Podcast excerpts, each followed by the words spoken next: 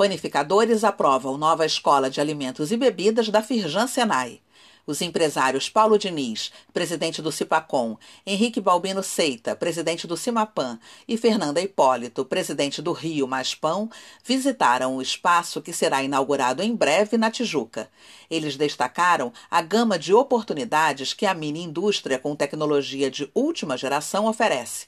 Acesse o link neste boletim e saiba mais no site da Firjan